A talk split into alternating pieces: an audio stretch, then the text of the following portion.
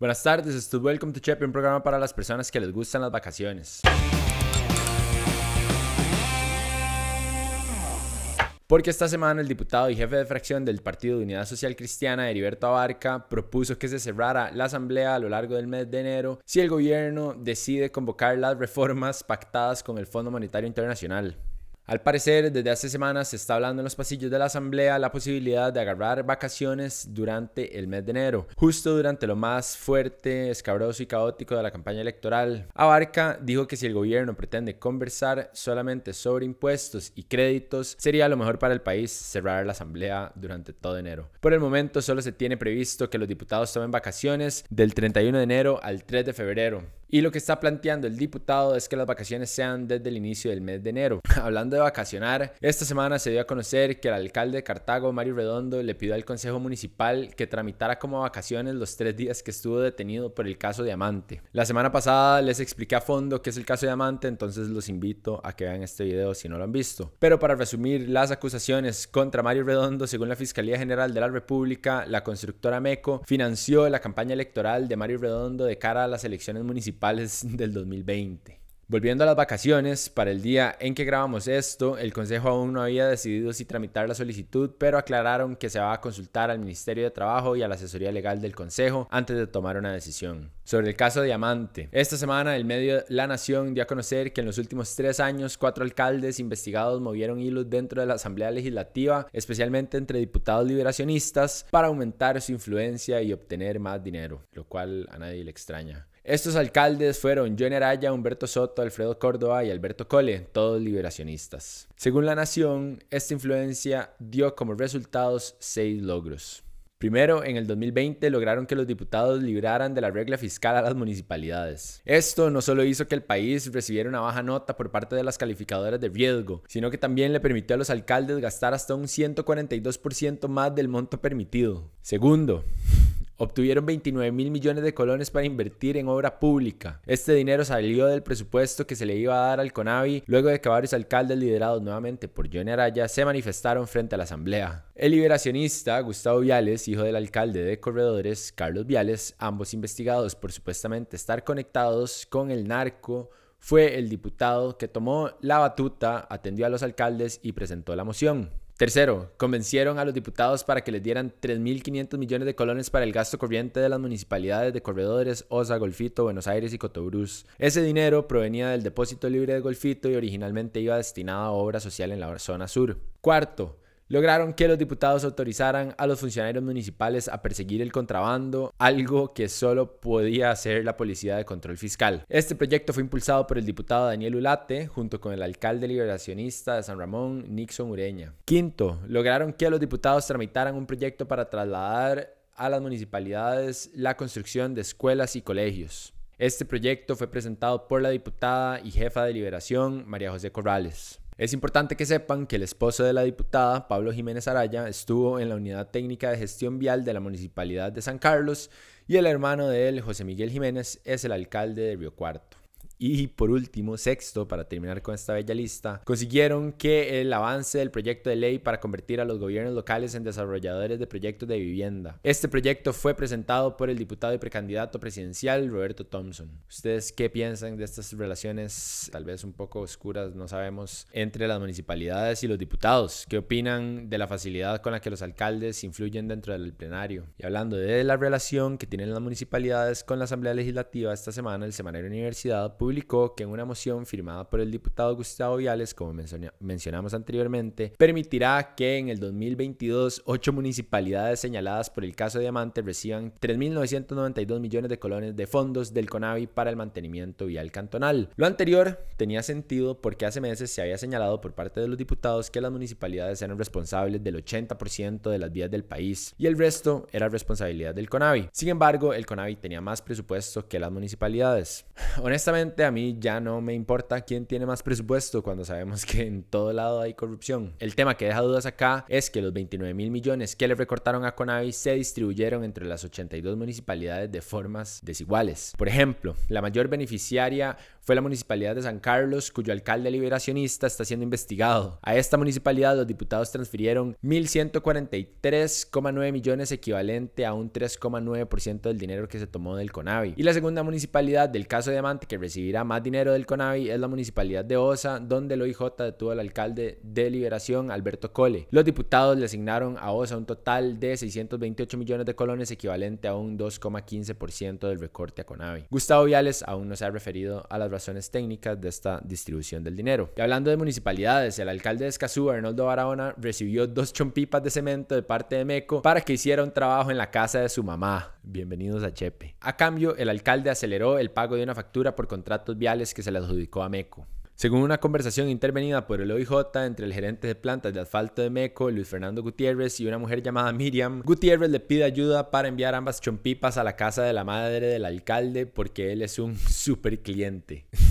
Como si no fuera la plata de la municipalidad. Eso sí, las chompipas no podían ser rotuladas con el logo de Meco, ya que había que ser discretos por lo delicado del asunto. Además, en la conversación el alcalde dice que ni siquiera va a mencionar a Escazú en los documentos, sino que más bien lo va a poner como parte del controversial proyecto de la calle 78. Pero Barahona no fue el único en verse beneficiado directamente por Meco. Un ingeniero de la municipalidad de Escazú de apellidos Boraski González se comprometió con ayudar a Meco a obtener licitaciones y apurar los pagos de las facturas, y a cambio la constructora arregló el polideportivo de Santo Domingo de Heredia, ya que ahí era donde su hijo jugaba o juega béisbol. Al final la reparación sí se dio, pero no se sabe cuándo ni cuánto fue lo que costó. Según el OIJ, el ingeniero y el gerente de plantas de MECO se reunían en diferentes restaurantes y al final el gerente le entregaba sobres amarillos a Boraski que se cree llevaban dinero. MECO también le ofreció un carro a un ingeniero de la municipalidad de Alajuela de apellidos Chacón Ugalde para que él les permitiera arreglar carteles de licitación y manipular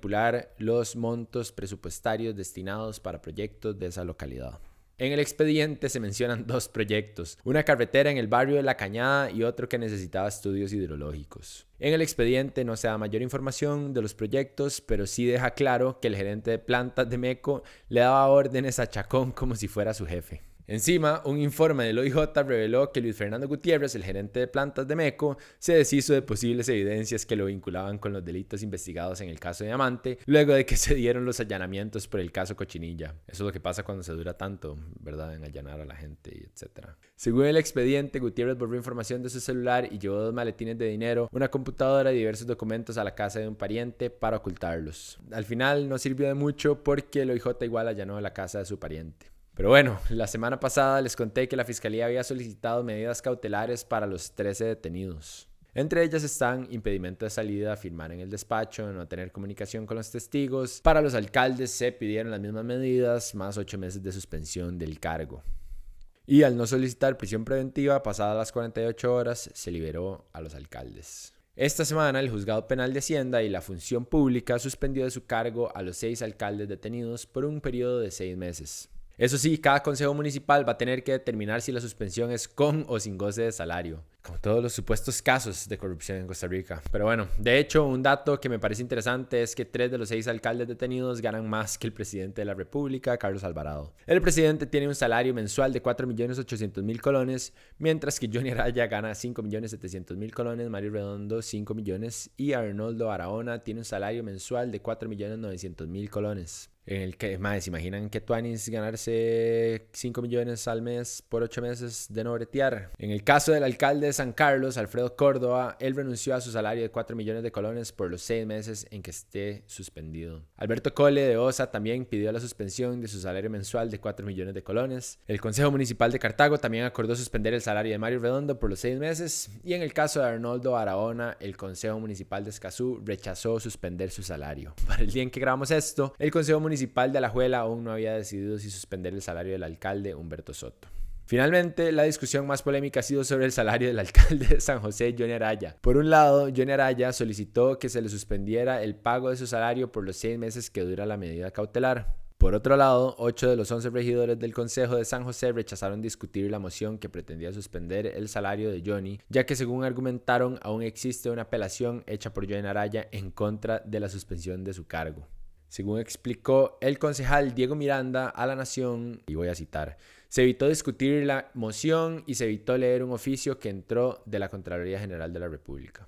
Este oficio al que se refiere fue uno emitido por la Contraloría en que se advierte y ratifica que es improcedente pagar el salario de los alcaldes suspendidos una vez que la medida cautelar queda en firme. Entonces habrá que ver qué sucede con el salario de Johnny Araya, si se acepta su solicitud y se le suspende el pago o si se mantiene la decisión del Consejo. Pero bueno, ¿saben quiénes no tienen un salario de 5 millones? Nosotros, por eso es importante que nos apoyen. Si les gusta Welcome to Chepe o cualquier otro contenido que hagamos en No pasa nada, los instamos a que por favor nos ayuden a mantener nuestra existencia. Si nos siguen en Instagram, por favor suscríbanse a YouTube y si aún no nos siguen en Instagram, por favor háganlo. Si ya hacen todo lo anterior, nos vendría súper bien que se suscriban a nuestro Patreon, donde nos pueden ayudar a partir de 3 dólares al mes y así sucesivamente. Eso para nosotros hace toda la diferencia ya que nuestro proyecto es un emprendimiento independiente y queremos mantenerlo así. Además, si se convierten en nuestros patrons van a tener acceso a contenido extra loquísimo en el que no hay ningún tipo de restricciones. Muchísimas gracias a todos los que ya nos apoyan. Pero bueno, hablemos del MOPT porque todavía el cuento del caso Cochinilla no se termina. Desde el 10 de noviembre y hasta el 17 de ese mismo mes, el MOPT puso a licitar una serie de proyectos de conservación vial. Esos carteles de licitación incluían unas cláusulas que especificaban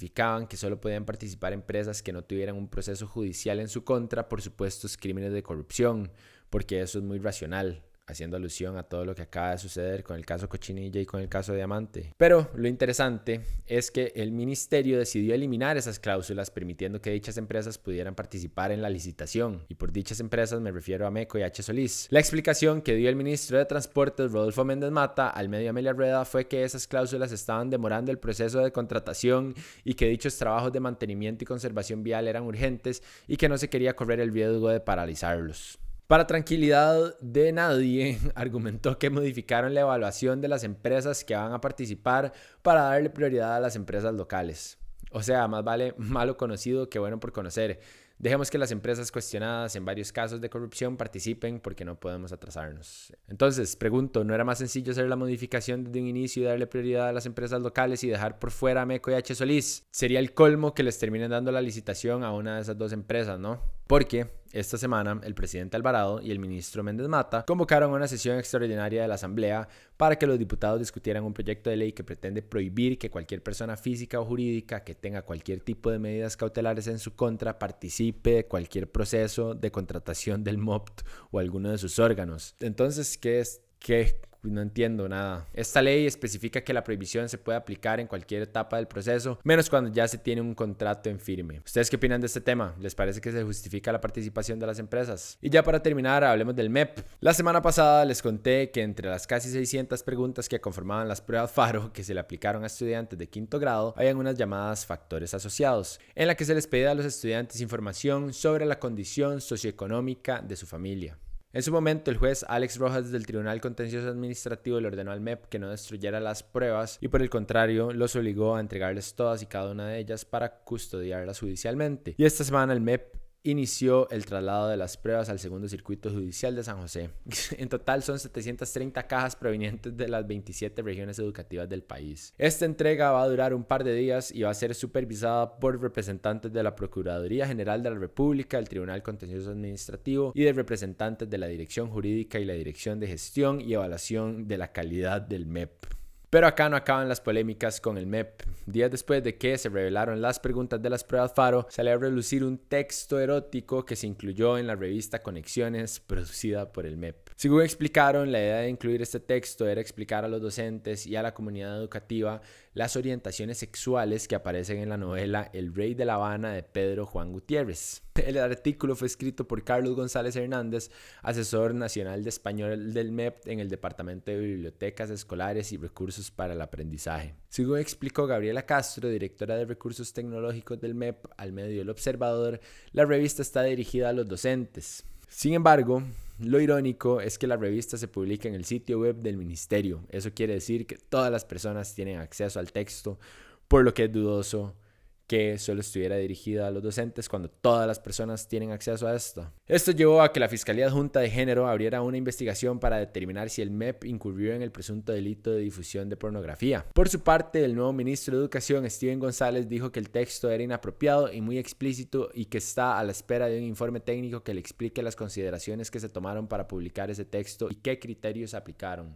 ¿Ustedes qué opinan de este tema? Me interesa saber sus opiniones, especialmente si son padres de familia o si son estudiantes también. Pero bueno, eso fue todo por hoy. Gracias por ver. Recuerden compartir este video, suscribirse en YouTube, seguirnos en Instagram y si aún no lo hacen, que por favor nos apoyen en Patreon. Nos pueden ayudar a partir de 3 dólares al mes y así sucesivamente.